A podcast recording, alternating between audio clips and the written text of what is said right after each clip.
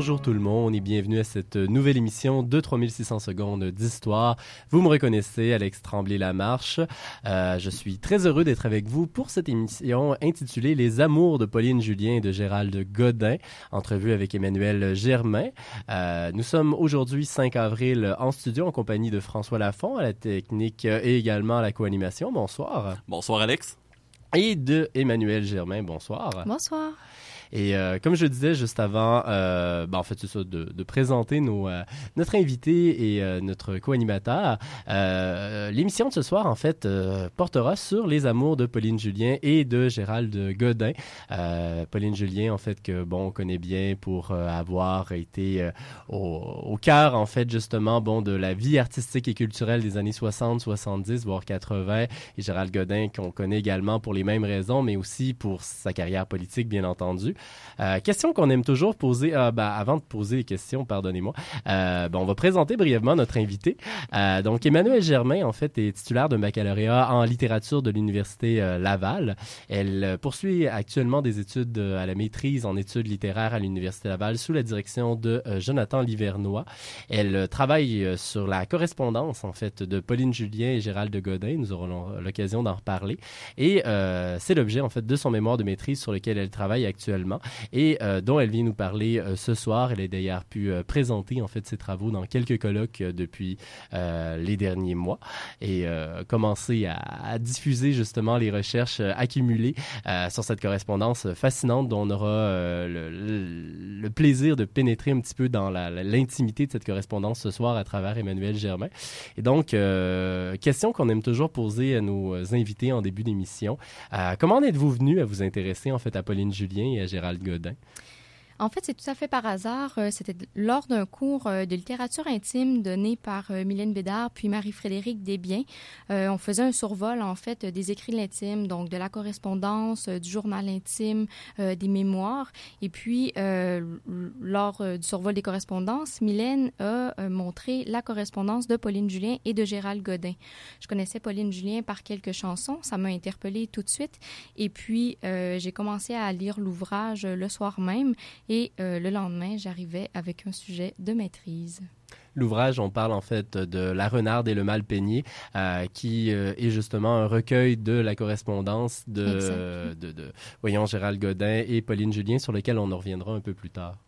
Et comment est-ce que vous avez découvert euh, donc ce corpus de lettres d'amour sur lequel vous travaillez? Euh, en fait, c'est que dans l'avant-propos de La Renarde et le Malpeigné, Pascal Galipo euh, mentionne que les lettres sont archivées à BANQ, donc à Banque, Banque et Archives nationales du Québec, à Montréal. Donc, mon directeur de maîtrise et moi avons demandé la levée de la restriction sur les fonds d'archives pour consulter les documents, savoir s'il y avait d'autres lettres que celles qui étaient publiées.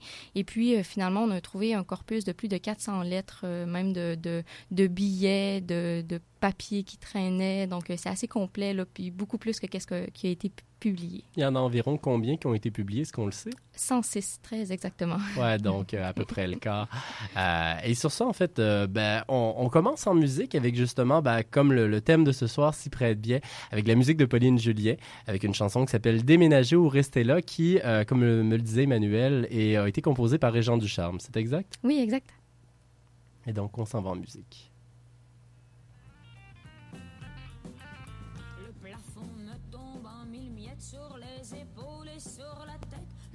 Concierge m'a dit, moi y voir, m'allait le dire au propriétaire. Fait trop longtemps que je me fie sur ça. Je sais pas si je vais déménager ou rester là.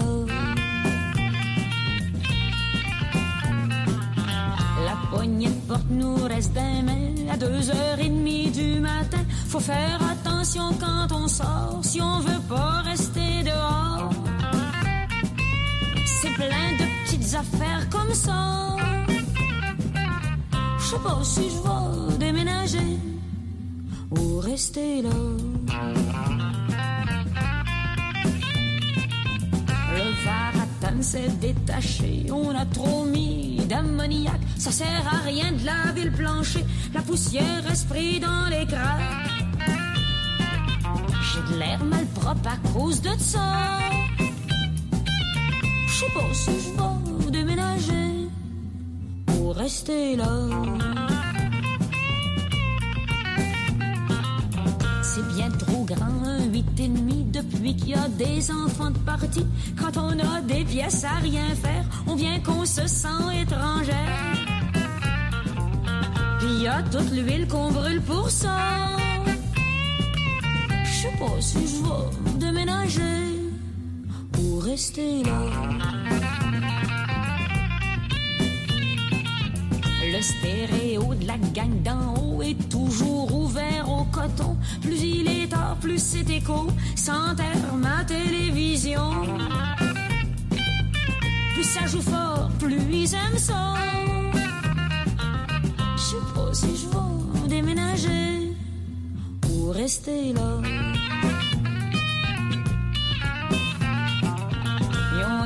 Ont démoli de lourds bords de la rue pour faire un bloc appartement. C'était plein d'arbres, reste plus. Sont morts étouffés dans le ciment. Sa bouche l'a vue à part de ça. Je sais pas si je vais déménager ou rester là. Le voisin faisait des colères quand mes deux chats, à l'occasion, creusaient des trous dans son parterre. Il leur donnait des coups de bâton. Ils prennent plus l'air à cause de ça. Je sais pas si je vais déménager ou rester là. Mais on a trois grands lavabos et des chats si grands comme la porte. Moi, on est voisins du métro. Ça, ça va bien quand il faut qu'on sorte. Mais on paye pas pour la taxe d'eau, seulement l'hydro puis le téléphone. Mais le chauffage fait pas défaut, tous les calorifères fonctionnent. Mais on a beaucoup trop d'affaires pour s'en aller dans un cochon. Mais l'été, j'aime ça, prendre l'air. Tranquille, tout seul sur mon balcon. Peut-être qu'ailleurs, j'aimerais moins ça.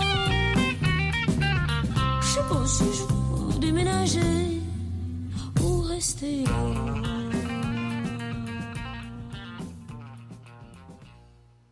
Marie-Antoinette, épouse de Louis XVI et reine de France. Vous écoutez 3600 secondes d'histoire sur les ondes de Chiz 94,3 FM. Toujours sur les ondes de Chiz 94.3, euh, comme vient de nous le rappeler Marie-Antoinette. Ce soir, on parle d'une histoire d'amour un peu plus heureuse que celle de euh, Louis XVI et Marie-Antoinette. On parle de celle, en fait, de Pauline Julien et de Gérald de Godin en compagnie d'Emmanuel Germain, étudiante en à la maîtrise en études littéraires euh, à l'Université Laval. Et euh, juste avant la pause euh, on, euh, musicale, on parlait de bon comment euh, Emmanuel en était venu à découvrir un petit peu euh, ce sujet, découvrir justement euh, le couple. Mais euh, maintenant, peut-être euh, à son tour de nous faire découvrir euh, le couple. Tout d'abord en nous parlant de, Pauline Julien. Qui est-elle? De quel milieu provient-elle? Pauline Julien naît à Trois-Rivières en 1928 euh, d'une famille très nombreuse qui compte 11 enfants. Gérald Godin vient lui aussi de Trois-Rivières, mais est né dix années plus tard, soit en 1938. Euh, Pauline Julien euh, part en France en 1951 à- avec Pascal Galipo euh, pour tenter de percer sur la scène théâtrale, mais finalement elle se découvre un amour pour l'interprétation musicale, puis elle commence à, jouer ou à interpréter des chansons dans les cabarets de Paris, et puis euh, c'est avec des chansons de Bertolt Brecht et de Léo Ferré, entre autres, euh, qu'elle devient connue pour ses interprétations. Elle revient au Québec euh, à la fin des années 50, plus précisément en 57, et puis c'est là que débute sa carrière de chanteuse.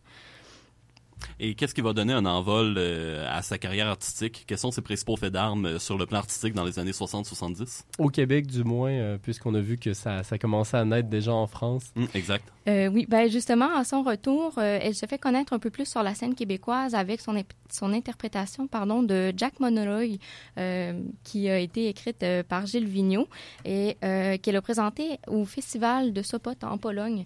Elle a gagné, je crois, le deuxième prix, si je ne m'abuse. Puis, euh, grâce à ça, dans le fond, sa carrière québécoise a vraiment euh, pris son envol, comme on dit euh, à ce moment-là. Et euh, bon, euh, souvent, en fait, la Pauline Julien qu'on connaît, c'est une Pauline Julien qui est engagée, euh, qui, bon, va être d'un peu toutes les causes de son époque, si je peux m'exprimer.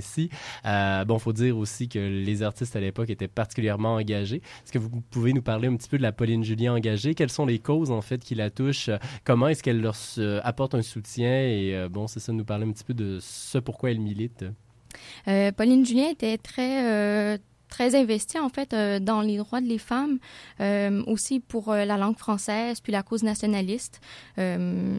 Entre autres, une anecdote pour, de- pour la défense de la langue française, elle y tenait tellement que en 1964, lorsque la reine d'Angleterre est venue à Charlottetown pour euh, l'inauguration du Centre des arts en- euh, de la Confédération, il a refusé de, chan- de chanter devant la reine d'Angleterre, puisque pour elle, il fallait que ce soit en français. Puis euh, la reine d'Angleterre, c'est un petit peu une aberration là, pour, euh, pour le Québec, si je peux dire. Ouais, ben, il y avait beaucoup de gens qui remettaient en cause euh, la reine d'Angleterre à l'époque. Oui, Des fois, j'ai l'impression en avait plus qu'aujourd'hui.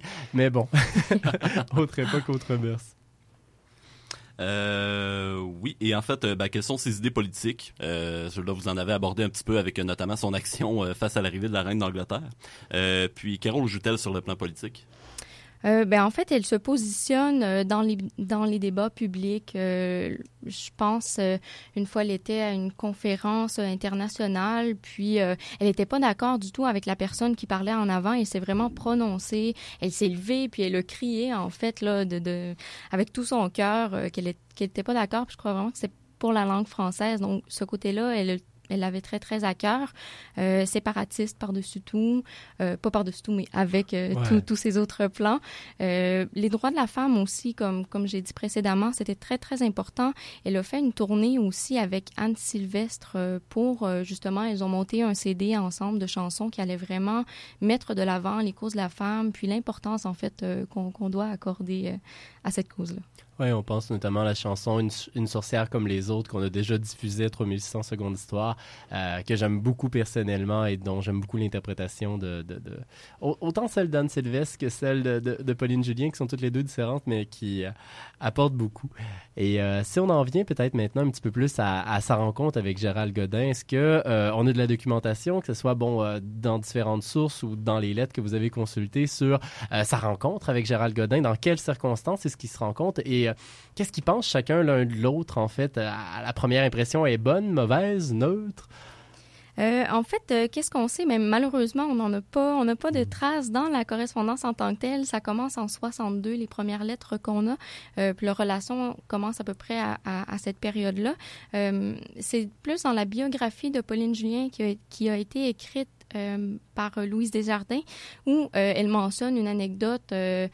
C'était Pauline Julien qui faisait un spectacle à l'époque, dans les années 60-61. Et puis, Gérald Godin, journaliste à l'époque, devait faire une entrevue avec elle. Ça a été leur première rencontre. Par la suite, bon, on sait pas trop. je sais que ben, Louise Desjardins disait qu'il s'est passé une année entre cette rencontre-là, puis la suivante. Donc, il n'y a pas eu nécessairement là, de, de coup de foudre au premier regard. C'est venu par après. Et de quel milieu provient euh, Gérald Godin? Euh, comme je mentionnais un petit peu plus tôt, de Trois-Rivières également, euh, né dix années après Pauline Julien. Son père était médecin, mais portait un grand intérêt à la poésie, d'où l'intérêt qui a suivi et qui a mené Gérald Godin où il était là en poésie. Et euh, justement, on connaît un peu euh, l'homme poétique, si je peux euh, m'exprimer ainsi, en fait, le poète. Euh, mais c'est ça, qu'est-ce qu'on connaît de, de Gérald Godin ou comment est-ce que vous pourriez nous résumer brièvement, en fait, euh, nous, nous- parler du personnage euh, dans ses premières années, le journaliste, qu'est-ce qu'il amène en journaliste, c'est quoi sa production littéraire euh, Gérald Godin est un petit peu touche à tout. Ouais. D'abord, journaliste euh, au Nouvelliste, recherchiste à Radio-Canada, journaliste euh, pour le magazine Maclean. Euh, il a travaillé aux éditions de Parti pris, dont il a été co cofondateur. Ensuite, à Québec Presse aussi, il a été chargé de cours à l'UCAM, entre autres. Et puis, il s'est promené un petit peu partout, poète à temps partiel et à temps plein. Il a plusieurs euh, recueils de poésie à son actif. Euh, donc, c'est un peu un mix de tout là, avant d'entrer en politique. Et euh, on connaît donc surtout son implication euh, politique dans le cabinet de René Lévesque. Euh, Quel rôle a-t-il joué dans ce cabinet, justement?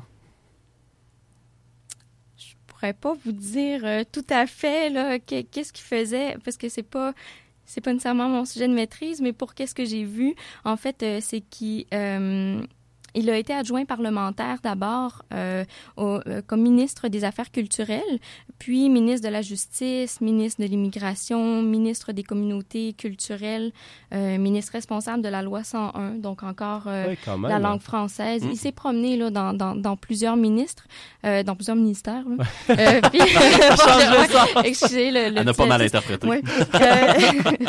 donc, c'est ça, il, s'est promené un petit peu partout, mais toujours on voit la, la, la cause culturelle, la cause de la langue française est très, très présente là, dans, dans son apport euh, euh, au sein de la politique. Et euh, d'ailleurs, anecdote sympathique, Gérald Godin, lorsqu'il est élu en 76, il est élu en fait dans pas n'importe quelle circonscription. Non, pas, du tout. C'est dans la circonscription de Mercier et il bat en fait Robert Bourassa. Rien de moins. Une belle entrée fracassante en politique. Oui. Et euh, en fait, lorsqu'on parlait euh, en préparant l'émission, vous mentionnez que euh, on dit souvent qu'il est passé de journaliste poète à poète ministre. Qu'est-ce qu'on entend par là? Comment est-ce qu'on est un poète ministre? En fait, qu'est-ce que je voyons. c'est ben, ben, je pense qu'à l'époque il n'y avait pas tant de, littéraire là, entre mm-hmm. guillemets dans, dans, le milieu politique puis c'est que lui il amenait un petit peu plus euh, c'est quelque chose de, de, plus libre, en fait, en politique. Euh, c'est cette version poétique. Euh, ce que j'ai dit politique. Il a amené la, la poésie en politique. Et puis, c'est un petit peu un, souffle nouveau, là, je pense. Puis c'était une rigolade, je crois, qu'ils avaient entre eux aussi, là, de l'appeler le poète ministre. Qui est-ce qu'ils l'appelaient comme ça? un petit peu tout le monde. J'ai vu ça dans des articles de journaux, donc je pourrais pas dire un nom en particulier, là, mais je l'ai lu. Ça circulait à l'époque. Oui. Vers la fin de leur vie, la maladie euh, va miner tant euh, la vie de, Pauline Julien que de Gérald Godin. Euh, Qu'est-ce que vous pouvez nous dire de leur maladie respective puis euh, des dernières années de leur vie? D'abord, en 84, Gérald Godin est atteint d'un cancer du cerveau. Donc, à partir de cette période-là, bon, c'est sûr qu'il se retire un petit peu de la politique, mais il y retourne en 89 jusqu'à son décès en 94, où là, vraiment, le cancer du cerveau revient puis prend le dessus. Euh, quant à Pauline Julien, elle est atteinte d'aphasie dégénérative pardon, sur plusieurs années jusqu'à la fin de sa vie en 98. Et puis, euh, qu'est-ce qui est, ben, qui est surprenant ou ironique, si je peux dire, euh, mhm. c'est que les deux maladies touchaient la parole, l'élocution, alors que ces deux personnes, des, amoureux de la langue, des amoureux de l'écriture, donc ça a vraiment, vraiment joué sur, sur leur euh, morale respective. Oui, oui, exactement, leur morale, exact, c'est le mot que je cherchais. Donc, euh, c'est là où ça a été le plus... plus euh, J'avais entendu dire, en fait, que Pauline Julien s'était enlevé la vie quand elle voyait qu'elle perdait de plus en plus ses moyens. Est-ce que c'est avéré? avéré, je, ne saurais dire, mais c'est ce qui est circulé comme information, comme quoi, ben justement, après le décès de, Gérald Godin, bon, elle était, elle, ça, comme, comme ça le dit le terme, c'est euh, dégénératif, donc le, sa, sa, qualité était continuait de, diminuer. Puis euh, dans la biographie de Pauline Julien, euh, toujours ça dit que dans le fond, c'est comme si elle était plus capable d'accepter cette situation de elle qui avait tant parlé dans toute sa vie, mais maintenant était réduite plus ou moins au silence. C'était très très difficile à accepter pour elle. Donc. Euh. Et euh, si on parle un peu plus du corpus de lettres sur lequel vous travaillez, euh, ben, c'est quelques 400 lettres euh, qui, bon, sont aujourd'hui conservées à, la Bibliothèque Archives nationale euh, du Québec, en fait, au Centre d'archives euh, du Vieux-Montréal. Ben, bon, vous, nous avez parlé un peu de, de, de, son ampleur. Vous nous avez dit que c'était des petits mots dans certains cas, des lettres un peu plus longues. mais sur combien d'années est-ce qu'elles s'étendent ces lettres-là? Et qu'est-ce que vous pouvez nous dire de, de, de l'ensemble du corpus? Parce que vous avez eu accès au, à toutes les lettres. Oui, oui, tout à fait. Euh, en fait, j'ai eu droit, euh, j'ai eu accès à, toutes les boîtes d'archives. Dans le fond, lorsqu'on consulte euh, des, mhm. des, archives, il y a plusieurs boîtes qui vont être séparées, dans le fond, avec leur contenu. Mais puisqu'on savait pas dans quel contenu exactement étaient toutes les lettres, j'ai eu accès à, plus d'une boîte, euh, plus d'une boîte, pardon. Et puis, euh, ben, la correspondance en tant que telle s'étend vraiment de 62 à 94. La première lettre qu'on a est datée de 62. On n'a malheureusement pas euh, le jour ni le mois, mais on le sait que c'est la première, en tout cas la première qu'on a mhm. euh, trouvée. Puis la dernière, c'est en 94. Euh, mis à part les correspondances, on a aussi, dans le fond, des, des, carnets de notes de Pauline Julien, des partitions qui sont super intéressantes aussi parce qu'on voit vraiment tout le, traitement de texte qu'elle faisait, l'évolution d'une chanson. Il s'échange des partitions puis il les commente? non, non, pas ça. Ça, c'est vraiment dans, dans, les archives de Pauline Julien. C'est propre à elle. C'est comment elle travaillait ses chansons. Euh, puis Gérald Godin, ben, lui, on, retrouve euh, des textes, euh, ses premiers textes poétiques, comment il travaillait ses textes. Donc ça, c'était très, très émouvant aussi. Ils sont annotés. sont annotés. Il y a des ractures, des corrections. Et puis, il y a des dessins aussi qu'on retrouve. il, y a, des cartables avec toutes sortes de critiques pour tous les spectacles que Pauline Julien a fait. Je crois qu'elle les, les, conservait minutieusement. donc, il y a vraiment tous, toutes sortes euh, de, de papiers, en fait, qu'on retrouve dans les archives.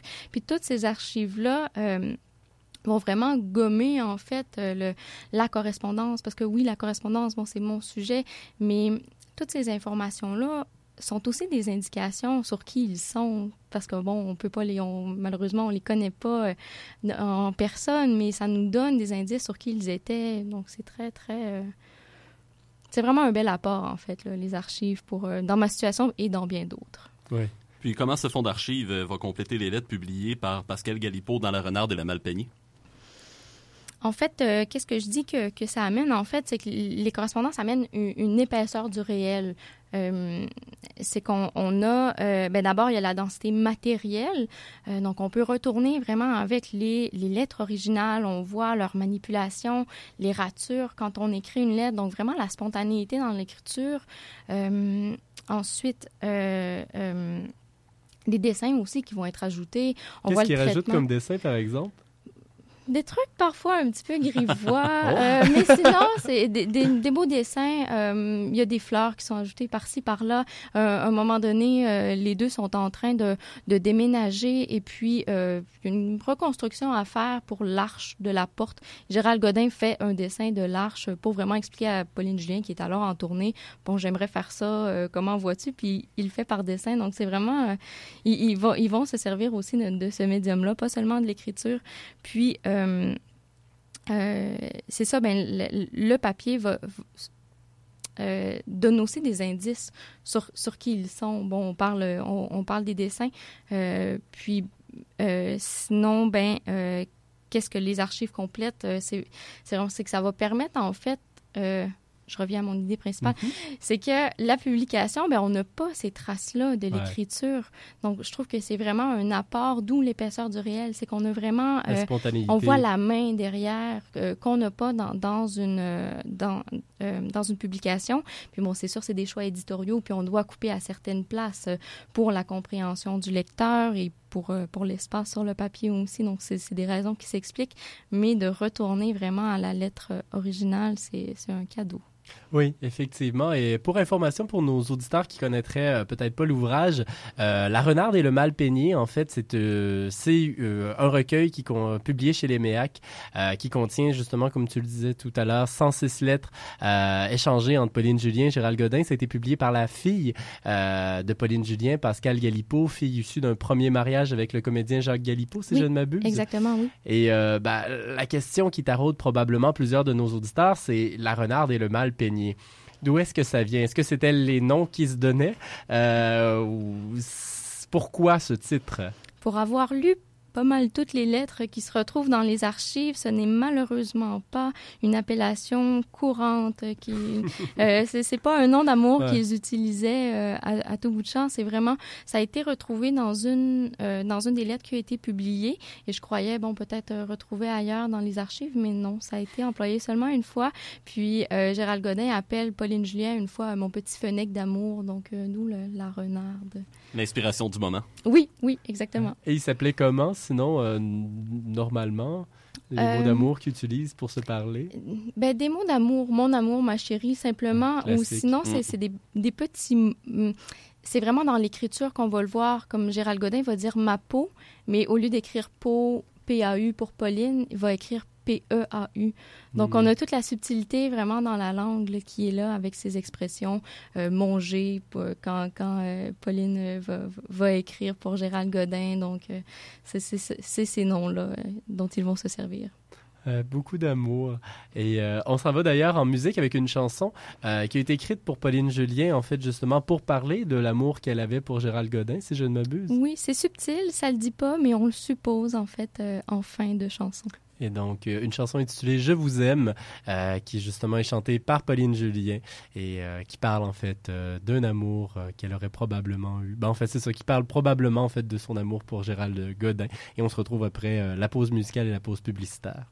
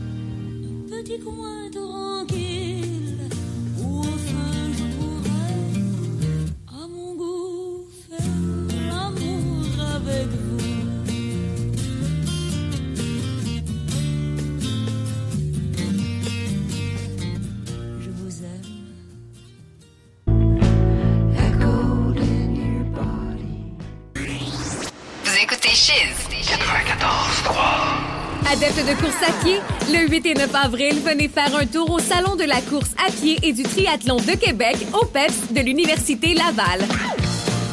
Exposants, conférences, ateliers et activités pour tous les niveaux. Venez magasiner votre nouvelle paire de chaussures, entrée et stationnement gratuit.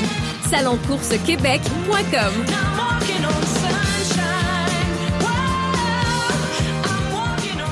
Questions, commentaires, demandes spéciales, compose le 88 656 2215 ou écris-nous à studio@chiz.ca pour nous rejoindre.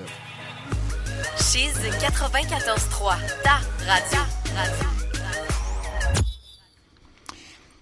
Ici Jacques Parizeau. Vous écoutez présentement CHYZ 94,3, la radio des étudiants et étudiantes de l'Université Laval. Toujours sur euh, Chiz 94.3, comme vient de nous le rappeler euh, Jacques Parizeau. Vous écoutez 3600 secondes d'histoire.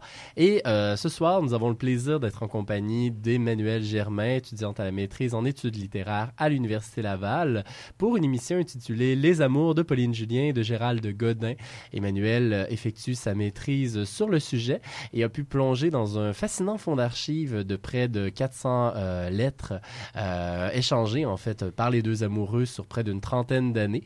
Et euh, elle vient nous parler ce soir euh, de ses découvertes et de comment justement leur relation euh, prend forme à travers cette correspondance.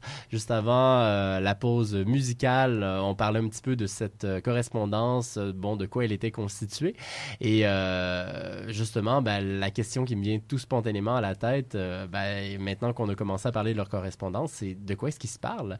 Euh, mis à part ce linteau de porte à faire réparer, ben, à, mettre en place dans leur maison, euh, euh, de quoi est-ce qu'ils se parlent en fait sur près de 30 ans? Est-ce que ce dont ils se parlent aussi évolue? Est-ce qu'on se parle de la même chose en 1962 qu'en 1994? Ben, écriture épistolaire avant tout amoureuse, comme euh, le titre le suggère. Cette écriture est, est également marquée par des questions sociales de l'époque, notamment celles sur la langue française, comme on le disait plus tôt, le nationalisme, l'indépendance du Québec, ainsi que la place euh, et l'affranchissement de la femme. Le tout surplombé d'abondantes références culturelles et poétiques. Donc, euh, on parle des lectures du moment, des pièces de théâtre qui ont été vues, euh, de films qui sont suggérés à l'un et à l'autre, des soirées entre amis. Euh, c'est assez varié. Donc oui, la relation amoureuse en tant que telle est très, très présente puisque c'est c'est ce qui les unit. Donc, manifestement, c'est euh, évidemment, non, c'est- présent. Euh, mais euh, il y a aussi toute cette place, dans le fond, au conseil de, de l'un qui sont demandés à l'autre. Presque les deux ont une part dans, dans la vie publique. Pauline Julien, chanteuse, angoissée à ses heures, euh, de- demande souvent des conseils euh, à Gérald Godin, euh, notamment, comme on disait plus tôt, lorsqu'elle elle a refusé, en fait, de, de, de chanter devant la reine d'Angleterre. On retrouve dans une des lettres, elle demande à Gérald Godin, est-ce que c'est correct, qu'est-ce que je fais, tu sais, de quoi ça va avoir l'air, est-ce que ça va avoir un impact sur ma carrière? Gérald Godin, qui est un petit peu plus posé, va lui répondre, lui dire, écoute, si c'est ça que tu veux faire, fonce, puis je t'appuie. Donc, il y y y a toute cette... euh, ces, ces petites histoires-là derrière. Euh, Gérald Godin qui envoie aussi des poèmes euh, non publiés ou tu sais, pour demander la, la vie de Pauline Julien. Euh, ils, parlent, ils parlent leur quotidien et des fois, c'est des conversations qui sont vraiment très banales. Euh, ça devient un petit peu redondant à lire comme n'importe quel texte, même si je suis super énervée de travailler sur leur Mhm. corpus. Euh, ben, il y a quand même euh, des, tu sais, des, des ah, je me suis levée à telle heure, me suis couchée à telle heure et rêvé, me suis réveillée et écrit. Euh, c'est cette formule-là aussi qu'ils vont utiliser. Donc, euh, c'est très, très libre. Là, c'est pas un français qui est constamment soutenu. Euh, mais c'est ça, c'est assez varié. Puis comment va évoluer leur euh, relation amoureuse au fil de leur correspondance? Euh, ben, comme tout début de relation amoureuse, on a, euh, on a les émois des, des, des premiers moments. Donc, La euh, phase lune de miel. Ouais, c'est ça. Et, et puis, euh, qui dure quand même assez longtemps parce que, bon, comme, comme la correspondance le suggère, c'est une relation qui est vécue à distance. Pauline Julien, parce qu'elle est chanteuse, est amenée à, à partir en tournée très, très souvent. Euh, Gérald Godin, même pour le journalisme aussi, là, quelquefois, il fait des voyages commence à voyager plus lorsqu'il est en politique aussi. Euh, donc, pour les premières années euh, de 1962 jusqu'à 66, euh, 66, il y a quand même beaucoup, beaucoup de lettres euh, dans les fonds d'archives. On voit que c'est l'emploi du vous.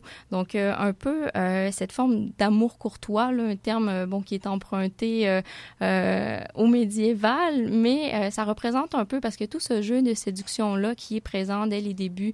Euh, Pauline Julien, qui est de 10 ans l'aînée de Gérald Godin, bon, on supposerait que ce serait elle qui fait l'indépendante, mais finalement, c'est le contraire. C'est Gérald Godin qui va plus mettre ses limites. Donc, je, je suis jeune homme, euh, j'ai ma vie. Si vous voulez me suivre, vous, vous faites comme il vous semble, mais euh, ne venez pas vous plaindre. C'est un peu le message qui passe. Euh, donc, au début, c'est un peu ça. Je te cours après, puis là, Pauline Julien se montre un petit peu plus dépend- indépendante. Pardon. Gérald Godin, lui, recourt après. Donc, c'est c'est un peu ce, ce jeu-là. Avec les années, bon, évidemment... euh, le quotidien s'installe, même si ils ont un quotidien euh, plein de hauts et de bas, tant dans leur vie amoureuse que euh, dans leur vie publique. Donc, ça va être leur correspondance va être parsemée avec ça. Puis les dernières années, pardon. les dernières années s'installent. Dans les années 80, euh, euh, Gérald Godin pardon, est, est installé, bien installé en politique. Pauline Julien est plus vers la fin de sa carrière, mais quand même, euh, les deux sont encore très, très présents. Et est-ce que la passion est toujours aussi forte au bout de 30 ans? est-ce que c'est ça, il y a des, élans passionnels de manière cyclique ou c'est, comment est-ce que la, la, passion se vit dans le temps long? Parce que là, on parle quand même, en fait, d'une correspondance sur près de 30 ans, en fait, oui. qui permet de suivre une relation amoureuse sur autant de temps que ça. C'est quand même fascinant. Euh, oui, c'est fascinant. Puis comme, euh, comme j'ose imaginer, la plupart des couples, il y a des hauts et des bas, euh, mhm. puis les, sujets de, débat sont propres à chacun. donc, on voit, bien sûr, puis même dans la publication, là, que, qui font face à, à des crises existentielles, mais des crises de couple, comme tout un chacun. mais oui, la passion euh, demeure après ces 30 années. Elle, euh, elle, même que je dirais que vers la fin, il y a un souffle nouveau. Euh, je crois. À cause de la maladie? Ben, c'est ce qui m'amène à penser, oui, parce que Gérald Godin, lorsqu'il est atteint de son premier cancer, bon, on, on, le disait tout à l'heure, il perd l'usage de la parole et de, de l'écriture aussi. Il réapprend, bien sûr, mais il, il il est dans une période une phase un petit peu plus vulnérable, disons. Donc, Pauline Julien doit toujours être à, son chevet, euh, surtout dans les dernières années. Et puis, elle décide de, partir à un moment donné. Elle fait un voyage au Burkina Faso. Elle, elle était très investie aussi dans l'aide humanitaire. Puis, à un moment, c'était trop pour elle. Elle a dû euh, partir, mais elle était quand même avec Gérald Godin. Bon, ils s'échangeaient constamment. Et on voit que c'est lui qui écrit beaucoup plus de lettres à Pauline Julien que elle lui en écrit. Peut-être que ont les, lettres de Pauline Julien ont été égarées, on ne le saura jamais.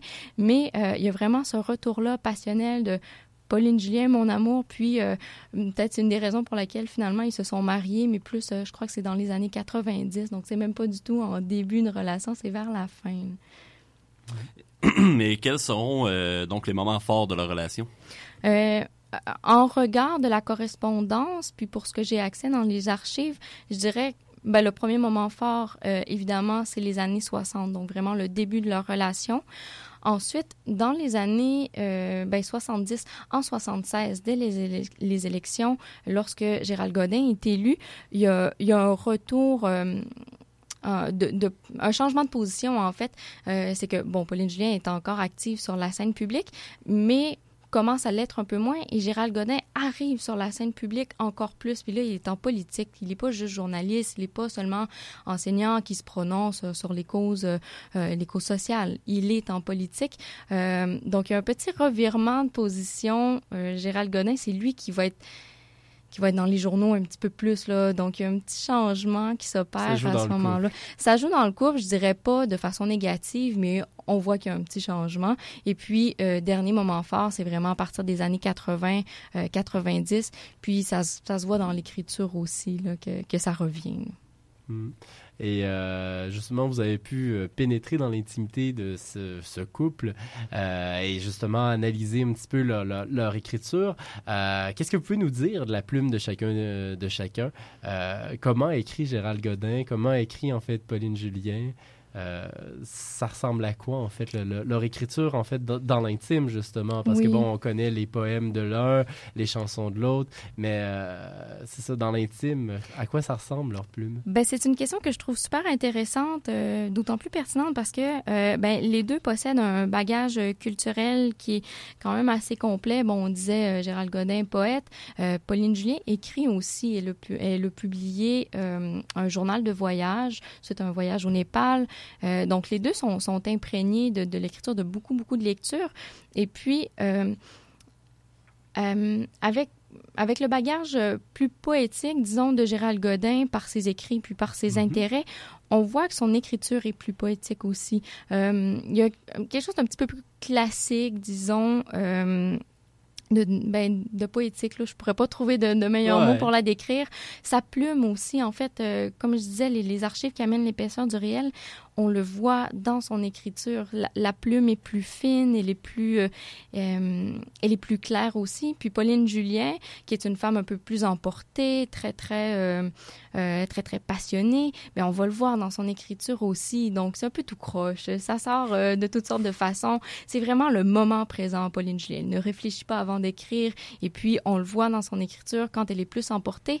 Son écriture est est large puis est super difficile à, à déchiffrer en fait là c'est un petit peu un calvaire là quand on fait la retranscription mais ça nous donne des indices sur comment il se sent à ce moment-là puis euh, c'est vraiment là où on va voir euh, mais à partir de la question, qu'est-ce qu'on peut dire de la plume? C'est mm-hmm. oui, il y a l'esthétique, mais il y a aussi euh, le côté bon, plus poétique de Godin, puis la plume très emportée de Pauline Julien. Et euh, sur ça, on va s'en aller euh, en musique avec, euh, ben, en fait, en musique, je dis en musique, mais plutôt, je devrais dire en poésie, avec justement le poème Énumération que Gérald de Godin a lu lors de la Nuit de la Poésie en 1970. Un poème que je vous invite à savourer dans une ben, interprétation. Je peux-tu m'exprimer comme ça? En fait, en fait c'est la lecture que Gérald Godin en a faite en 1970 et qu'on vous retransmet. Et donc, on laisse la voix à Gérald Godin. De Parlement. dire à la fin, ça va être long.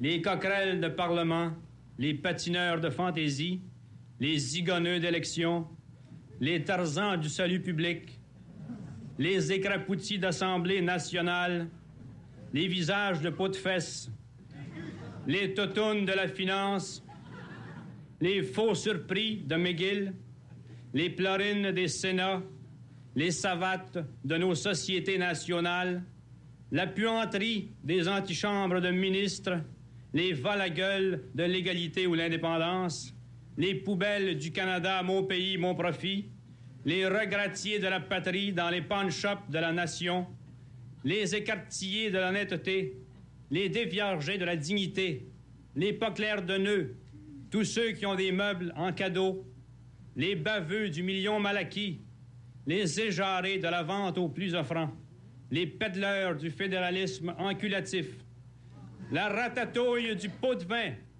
les trous d'eau de Radio Cadenas.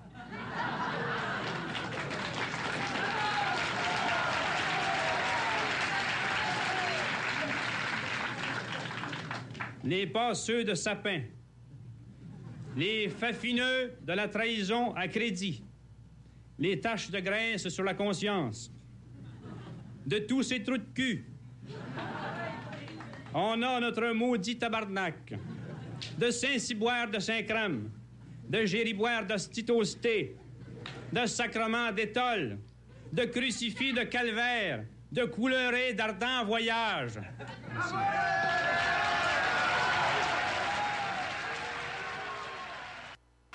Alors ici Lucien Bouchard, vous écoutez la station Chiz 94,3 Radio Campus Laval. Toujours sur les ondes de 3600 secondes d'histoire. Ce soir, euh, on parle poésie, on parle en fait euh, souveraineté dans une certaine mesure. Euh, mais en fait, on parle plutôt d'acteurs derrière en fait le, rêve souverainiste des années 60-70.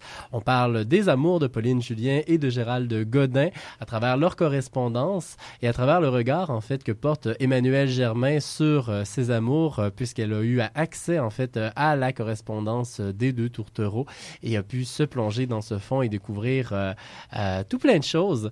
Et donc, euh, Juste avant la pause, euh, on parlait un petit peu de comment leur relation euh, prenait forme à travers la correspondance et bon que leur correspondance permettait de voir euh, bien des choses sur justement l'état de leur relation, si je peux m'exprimer ainsi.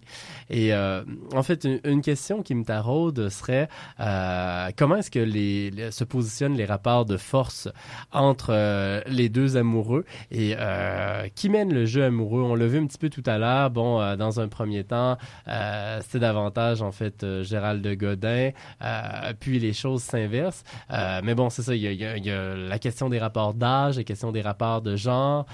comment est-ce que le jeu amoureux, comment est-ce que les rapports de force s'expriment? Est-ce que les rapports de force s'expriment dans la correspondance de façon, ben, en fait, par des mots précis ou par des formules? Des mots précis de mémoire, non, mais c'est vraiment dans, l'écriture. euh, bon, c'est ça, on l'a abordé un petit peu plus tôt, mais euh, c'est vraiment dès les premiers échanges épistolaires, euh, Gérald Godin va mettre sur papier comme les balises, en fait, de, de, leur relation. Justement, bon, on sait qu'il est un petit peu volage, euh, donc il va dire, bon, si ça fait pas, ben, c'est c'est tant pis. Tu sais, moi, c'est comme ça que je fonctionne. Au départ aussi, il voulait pas nécessairement aller habiter avec Pauline Julien, qui était à Montréal. Lui, il était encore à Trois-Rivières. Donc, euh, la correspondance s'im- s'impose encore plus à ce moment-là. Ils sont même pas dans la même ville. Euh, donc, c'est vraiment là où ça se positionne. Puis, euh, on, a dans la correspondance, puis même dans la publication, une, Pauline Julien qui est un peu...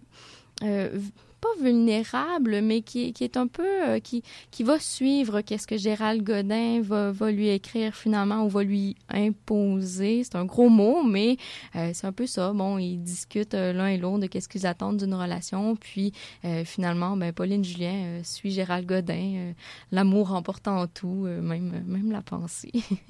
Et à partir de quand est-ce que ces rapports de force s'inversent? Plus vers la fin. Euh, comme je disais, avec le cancer de Gérald Mm. Godin, euh, le gros du revirement de situation, je trouve, se, se passe. Bon, évidemment, il y a plusieurs années qui s'écoulent entre les années 60 et les années euh, euh, mi-80, début 90. Euh, mais c'est c'est quand même constant, Pauline Julien, avec ses questionnements sur le couple. Gérald Godin, qui est un petit peu plus terre à terre, va imposer un à un moment donné, c'est OK, il y a une limite. Là, on, jase, on jase, mais là, c'est le temps de, s'asseoir et de discuter, puis euh, on prend une décision, sinon c'est fini.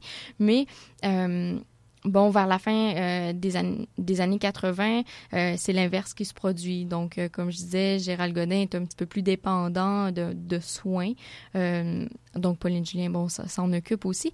Puis, Qu'est-ce qui est quand même intéressant euh, à, observer, bon, c'est un petit peu euh, euh, notre œil curieux là, qui, tombe là-dessus, mais bon, je, dévoile rien en disant que chacun avait des, aventures extra-conjugales, mais ça faisait partie de leur relation. Puis, quand il y avait un événement qui se passait, qui était un peu plus houleux, ben on, ça se ressent dans l'écriture. Donc, même si on n'a pas, on n'a pas de nom, ça nous intéresse pas non plus, mais Pauline, euh, pardon, Gérald Godin retourne au vous. Il va vous voyer, Pauline Julien. On dirait quand il sait qu'il a quelque chose à, se faire pardonner, il va retourner un petit peu à cet amour courtois-là que, que j'évoquais un, peu plus tôt. Donc, retour dans les jeux de séduction, retour dans vous me plaisez, ma, belle dame, ou des, des expressions de ce genre-là qu'il va utiliser. Et en quoi l'élection de Gérald Godin va amener un revirement de situation dans la relation amoureuse? Je crois que c'est vraiment sa présence euh, euh, sur la scène euh, publique, politique. Donc là, il a un poste. Ben, dans la société, je crois que c'est bien vu avoir un poste en politique. Euh, Mhm. Ça amène, euh, ça amène son lot de, de reconnaissance. euh, ça connote aussi certaines choses quand on est un homme en politique. Bon, je vais passer euh, pour les, les définitions, qu'est-ce qu'on en pense, mais Ouais. ça, ça, amène ça aussi, euh, cette espèce de, ben, de respect ou, de, de la personne. Et puis, on a découvert, euh, ben, avec euh, Jonathan Livernois, lorsqu'on a fait euh, une, présentation pour un colloque, il y a une phrase un petit peu tendance chauvinisme. Euh, chauviniste, je dirais, Ouais. Gérald Godin qui va qui va dire ah ben écoute euh, maintenant que je suis en politique euh, tu peux être femme au foyer alors là ça ne plaît pas du pas tout à. Pauline. Julien qui est féministe et qui Ouais. ne se gêne pas de, Ben oui. de, de faire valoir ses idées. Donc, euh, cette pointe-là, bon, c'est c'est une blague, mais on peut Ah, se questionner. Est-ce que c'est vraiment une blague? Est-ce qu'il croyait Ouais. vraiment? On le sait pas trop, mais tu sais, c'est un, élément, c'est cocasse en même temps. Euh, mais c'est ça, là, ce- justement, ce revirement-là en, en 76 euh, qu'on voit. C'est c'est la place que l'un et l'autre occupent en, en- sur la place publique. Parce que ce que vous mentionnez, qui est assez intéressant, c'est qu'avant 76, ben, dans une certaine mesure, la, la- la- la personne au foyer, ben, c'était davantage Gérald, Gérald Godin, Godin. pendant que Pauline Julien, bon, avait sa carrière, ses tournées, était un peu partout, et Gérald Godin prenait soin, en fait, des enfants de Pauline Julien, issus en fait d'un premier lit, donc c'était même pas leurs enfants tous les deux. Non, non, exactement. Puis, euh, euh, je, je- dans mon mémoire, euh, je, dis Gérald Godin, puis je l'appelle comme un homme de lettres au foyer. Euh, c'est qu'il écrivait à la maison, s'occupait aussi. Il a eu une présence vraiment remarquable là, auprès des enfants de, de Pauline Julien, parce que, ben, comme tu dis, moi, c'était même pas ses enfants à lui, mais il a été extrêmement présent, très, très soucieux de... de de leur évolution, de des changements psychologiques, euh, tu sais, dans la vie de, de parce que c'est pas évident non plus quand notre mère euh, Oui, euh, s'en va. Mais c'est ça, ce, ce, ce rapport-là est très, très, très important, je crois. Là. Puis euh, Pauline Julien, j'imagine qu'elle était tout à fait reconnaissante. Ouais, donc euh, justement, ben, ça, ça, ça, ça teinte encore plus le changement de rapport de force où là, Oui. vraiment, ben, l'homme du foyer, l'homme de lettres au foyer, ben, passe sur la scène publique. Oui, Euh, exactement. Et donc, c'est ça, Pauline Julien doit forcément s'occuper peut-être davantage de ses enfants à l'époque. Euh, ben, à ce moment-là, je crois qu'ils sont rendus assez vieux pour, euh, pour subvenir à, à, ben, à leurs besoins, à leur vie. Mais oui, c'est bon, elle, elle revient. Euh, mais ils ont été éduqués, ils ont fait leur petite école, euh, sont, ils ont fait leurs études. Donc, euh, c'est sûr que, bon, comme nous, quand on part de chez nos parents à 16, Ouais. 17, 18 ans, dépendamment de, de chacun, ben on- on on n'a plus autant besoin de nos parents. Donc, euh, c'est sûr que en revenant, ben en revenant, puisque Gérald Godin n'est plus homme au foyer, ça n'implique pas nécessairement que Pauline Julien va revenir femme au foyer, disons. Là, c'est pas, c'est, c'est pas Ça ça. n'aurait pas été dans son genre. ben, c'est pas ce qu'elle fait manifestement, euh, mais euh, ouais, c'est ça. À partir du milieu des années 80, Gérald Godin doit malheureusement combattre un cancer du cerveau. Euh, comment est-ce que sa maladie va se répercuter dans ses écrits? C'est très physique comme apparition, en fait, parce que, comme je disais plus tôt, il a dû réapprendre à écrire. Puis, bon, avec le deuxième cancer du cerveau, mais ça a encore plus joué. Puis, euh, je remercie euh, toujours euh, et jamais assez, je crois, Pascal Galipo de m'avoir donné accès aux archives. C'est que j'ai pu voir et constater vraiment euh, qu'est-ce qu'on dit, comme les, répercussions de la maladie. Bon, je dis c'est physique, c'est vraiment dans l'écriture de Gérald Godin. Donc lui qui avait une plume tellement assurée, toujours très très droite, euh, une lettre qui en dépasse pas une autre, mais là son écriture se fait de plus en plus chevrotante. C'est vraiment là à partir des années 84, il y a vraiment 80, 82, 83, tout va bien. 84, l'écriture change complètement. Et puis, ben, ça, ça empire avec les années. Euh, il y a des ratures. Il n'y avait pas de ratures avant. Gérald Godin ne fait pas de fautes. Ben là, il y avait quelques fautes qui s'insèrent dans C'est les même textes, dans la dans, les pensée, lettres. c'est pas seulement dans la, dans la main, dans la poigne, c'est aussi dans la pensée qui tranquillement s'embrouille et Oui, l'amène à faire des ratures. Exactement. Puis on le voit justement dans ces, dans ces écrits-là. Puis c'est très, très émouvant, en fait. De, je pense que c'est la chose qui m'a le, le plus ému en consultant les archives, c'est de constater les traces de la maladie dans les lettres, puis de façon physique, en fait. Puis euh, Pauline Julien, qui elle aussi, bon, aphasie dégénérative, c'est, c'est perdre l'usage de la parole, mais c'est aussi la mémoire. Mhm. Puis euh, elle notait sur chacune des lettres qu'elle recevait, pas juste euh, Gérald Godin, mais des lettres d'amis. euh, elle, elle écrivait la date à laquelle elle recevait la lettre. Et puis, elle l'écrivait si elle l'avait lu, puis si elle avait répondu aussi. Donc, c'est tout- toutes ces traces-là qui, qui nous indiquent où ils en étaient. Tu sais, psychologiquement, ça en, ça en dit beaucoup sur eux. Ils avaient le souci de la conservation, le souci de, des traces, en fait. On les voit en fait tous deux en train de, de lutter contre leur état de santé Oui. qui se dégrade. Et euh, ces traces-là, en fait, on les sent vraiment dans la correspondance. Et euh, ça doit être effectivement très, très émouvant parce Oui. que c'est non plus seulement l'intimité du couple, mais c'est même l'intimité euh, qui, qui, qui, qui est dans la chair dans une disons, certaine oui, mesure. Mm. Ici, on parle en fait euh, un peu plus de ce qui vous intéresse dans le cadre de, votre maîtrise, qui est la question en fait de la, présentation de, soi. Euh, comment est-ce que l'un et l'autre jouent sur la, présentation de soi? On en a parlé un petit peu euh, depuis le début, mais qu'est-ce que vous pourriez nous en dire pour pousser peut-être un petit peu plus loin la, question et en dire un petit peu plus sur nos auditeurs, sur ce sur quoi vous travaillez, sur cette question de la présentation de soi de l'un et de l'autre en fait dans leur correspondance? Oui. Euh, bien, en fait, pour mon mémoire, j'aime pencher surtout sur euh, la, la théorie. Ben, l'apport théorique euh, à mon mémoire, c'est Ruth Amossi avec son ouvrage qui s'intitule justement La présentation de soi. Donc, c'est vraiment tout ce jeu-là de. Pardon. euh, qu'est-ce qu'on va utiliser en fait pour se présenter à l'autre? Bon, euh, on s'intéresse surtout à l'époque. Là, mettons, on revient un petit peu euh, avec Aristote et tout ça. Donc la présentation de soi, c'était dans les arènes, donc publiquement, euh, physiquement, qu'est-ce que les gens faisaient avant de se présenter, euh, ça, ça va aussi dans les tournures de phrases, euh, des, des, des figures de style qu'on emploie pour mettre l'emphase sur certaines choses. Mais à l'écrit, euh, bon là, on n'a pas, on on n'est pas en face de l'autre, mais ça joue quand même la présentation de soi.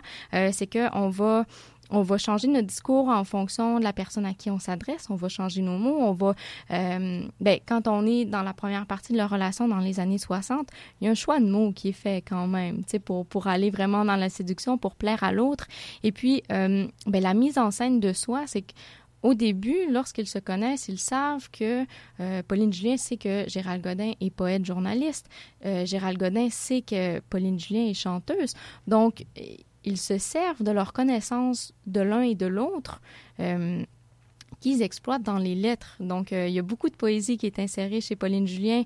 Est-ce pour impr- impressionner Gérald Godin? On peut, on, on peut le croire. On peut se dire que oui. Euh, Gérald Godin va écrire d'une d'une certaine façon pour plaire à Pauline Julien aussi. Donc, c'est là où je dis que la mise en scène, c'est qu'il y a vraiment... Bon, c'est théâtralisé. euh, oui, c'est, c'est, ce sont des lettres qui sont tout à fait véridiques. On, on sent pas Ouais. qu'il y a un mensonge quelconque derrière. Mais on se met en scène. Quand on parle à quelqu'un, ben, on sait à qui on va parler, on sait de quoi on va parler. Fait qu'on va choisir un petit peu euh, notre langage ou nos mots en fonction de ça. Hmm, Tout comme aujourd'hui, en fait, dans nos euh, propres relations Ben amoureuses, oui. forcément, lors euh, d'un premier rendez-vous, Ben oui. euh, on se comporte toujours d'une façon un petit peu différente qu'à l'habitude pour tenter de, de, de, de plaire, en fait, à l'autre. Ben oui, tout à fait. Puis ça se ressent dans les lettres, en fait. On pourrait penser que c'est juste de personne à personne, mais finalement, ils trouvent le moyen pour Pauline Julien, Gérald Godin, mais comme tant d'autres Ouais. aussi, là, euh, mais ils trouvent le moyen de le faire par écrit. Hmm. Malheureusement, c'est tout le temps dont nous disposions aujourd'hui pour, euh, en fait, nous pencher un peu sur le sujet. Euh, merci beaucoup, Emmanuel Germain. Mais ça fait plaisir. Et bon, on espère en fait que des articles suivront éventuellement et que le mémoire en fait sera éventuellement accessible sur le portail de l'Université Laval pour ceux qui voudront en savoir plus. En attendant, nos auditeurs qui auraient été interpellés par les questions, vous pouvez toujours vous procurer La Renarde et le Mal peigné si vous voulez avoir un, aperçu de cette correspondance-là. Et nous, euh, on se laisse en fait sur l'un des plus grands succès de Pauline Julien, la chanson Mommy, euh, qui, bon, justement, euh, trahit en fait toutes ces, ces, ces, préoccupations politiques, celle de l'assimilation, celle de la langue française, celle de la souveraineté. Et on se retrouve la semaine prochaine pour un autre rendez-vous à 3600 secondes d'histoire. Bonne semaine.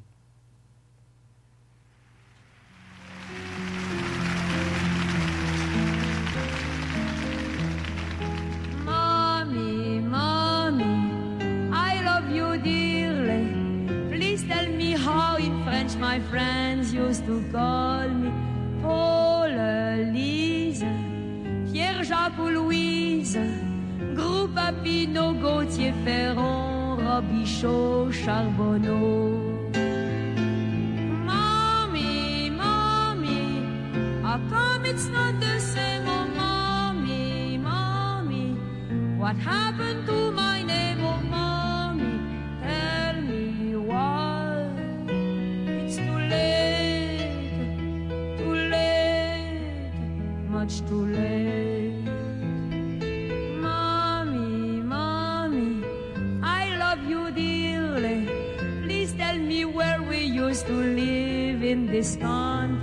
Trois-Rivières, Saint-Marc-Grand-Mère, Gaspé, Dolbeau, Berthier, Saint-Paul, Tadoussac.